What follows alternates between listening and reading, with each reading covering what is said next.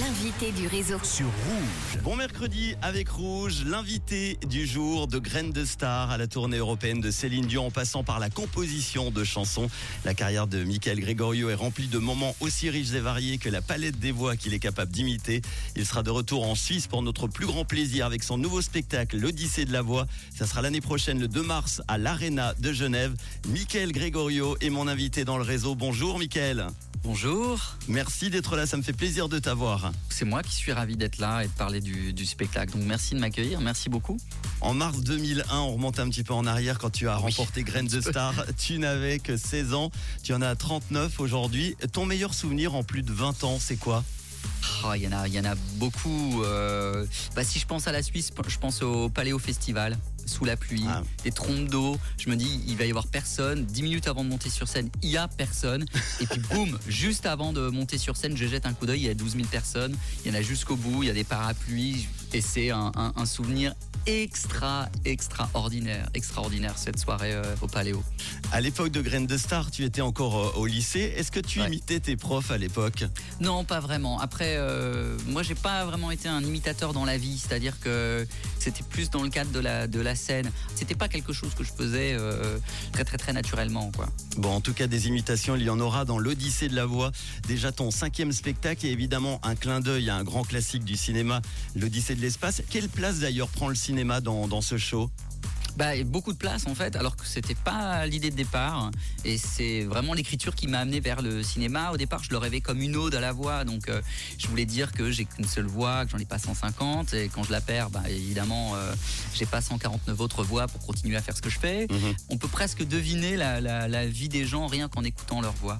Et très vite, l'écriture se construit comme un voyage, et de l'Aude, je passe à l'Odyssée, et évidemment, ça résonne. euh, je me dis, mais oui, mais l'Odyssée de l'espace, et, et si on détournait un peu les codes du film avec, vous savez, le singe euh, qui tape sur une carcasse avec, Ouais. un, avec un os et qui jette l'os et qui se transforme en vaisseau, avec le, le monolithe géant. Bon, bah moi, le monolithe géant, c'est une enceinte, l'os devient un micro, etc., etc. Et ça permettait de pousser en fait la, la, la- la porte du cinéma. Donc cette fois-ci, on parle de la perte de la voix avec le cinéma muet, et puis les films cultes que j'adore, Dirty Dancing, euh, Rocky, etc., etc. Donc la voix, la musique et le cinéma. Ce spectacle est, est un long voyage. Justement, tu vas nous emmener où en, en voyage? Parce qu'il n'y a pas que des imitations. hein.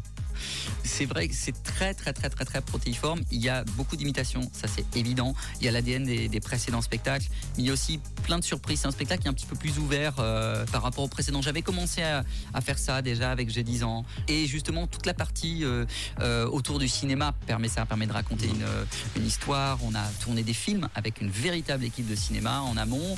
Il y a Elodie Frégé et François-Xavier de Maison qui me font l'immense honneur d'être dans ces films.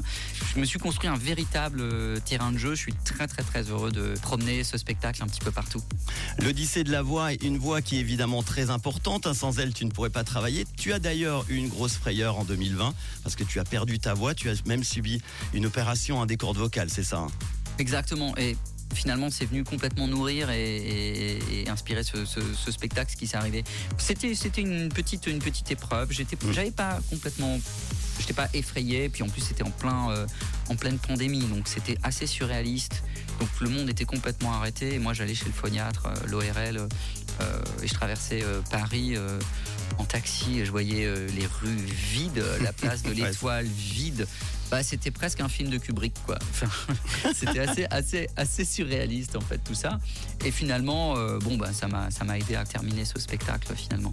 Est-ce que tu t'es déjà dit, si tu n'avais pas cette fameuse voix, si tu n'avais pas été imitateur-chanteur, tu aurais fait quoi dans la vie? Bah j'aurais bah, adoré faire ce que je fais dans les, dans les films ou faire du, du doublage, hein, je pense. Voilà. Mais j'avais un, un projet professionnel très sérieux, mais qui, je pense, n'était absolument pas fait pour moi. C'était, je voulais faire du droit, je voulais être, je voulais être avocat, mais je pense que c'était pas du tout, du tout fait, euh, fait pour moi. Je suis très heureux aujourd'hui comme ça d'être, d'être sur scène. C'est, euh, c'est le plus beau des métiers. C'est un métier difficile, mais, mais c'est Mhm. pour moi le plus beau des métiers. Mickaël, on en parle de plus en plus. Est-ce que tu utilises l'intelligence artificielle pour tes imitations? Non, non, pas encore. Pour le moment, ça, voilà, je suis pas inspiré euh, avec ça. En tout cas, faut, Mhm. on a déconné avec euh, d'autres copains humoristes. On a demandé d'écrire un sketch à, à l'IA. Et bon, tout va bien. hein. On est encore plus drôle qu'elle pour le moment. Ah, ça va. Bon. Allez, une dernière question sur notre WhatsApp de Mélissa. Est-ce que l'imitation est quelque chose que tout le monde peut faire ou y a-t-il un, un don de la nature derrière cette capacité à imiter? On est tous des imitateurs. On a l'accent de notre région, de, nos- notre entourage. Euh, on apprend par imitation. C'est c'est comme ça qu'on apprend. Euh, après, évidemment, euh, bah, moi j'ai travaillé ça un petit peu plus que les autres. Et c'est évident qu'il y a des prédispositions. Mais c'est comme dans tout. C'est-à-dire que si moi j'avais voulu être un crack du tennis, même si j'avais travaillé autant que Raphaël Nadal, voilà, pas certain euh, d'y être arrivé parce que bon, il y a quelques limites euh, physiques. euh, voilà, je suis pas très grand, donc même si je m'étais développé un peu plus physiquement en m'entraînant tous les jours, bon, je pense que je me serais fait lober facilement. Voilà. Bon, en tout cas, Michael Grégorio, on a hâte de te retrouver. On va attendre encore un petit peu. Ça sera l'année prochaine, le samedi 2 mars, à l'Arena de Genève pour ton spectacle L'Odyssée de la voix. Merci d'avoir pris un petit peu de temps pour nous en parler aujourd'hui Ah, de cette c'est moi fameuse voix. avec, avec un immense plaisir. Et tout de suite, le retour des hits en non-stop sur Rouge avec Selena Gomez et Lil Durk. À bientôt, Michael. Avec plaisir. Salut, salut.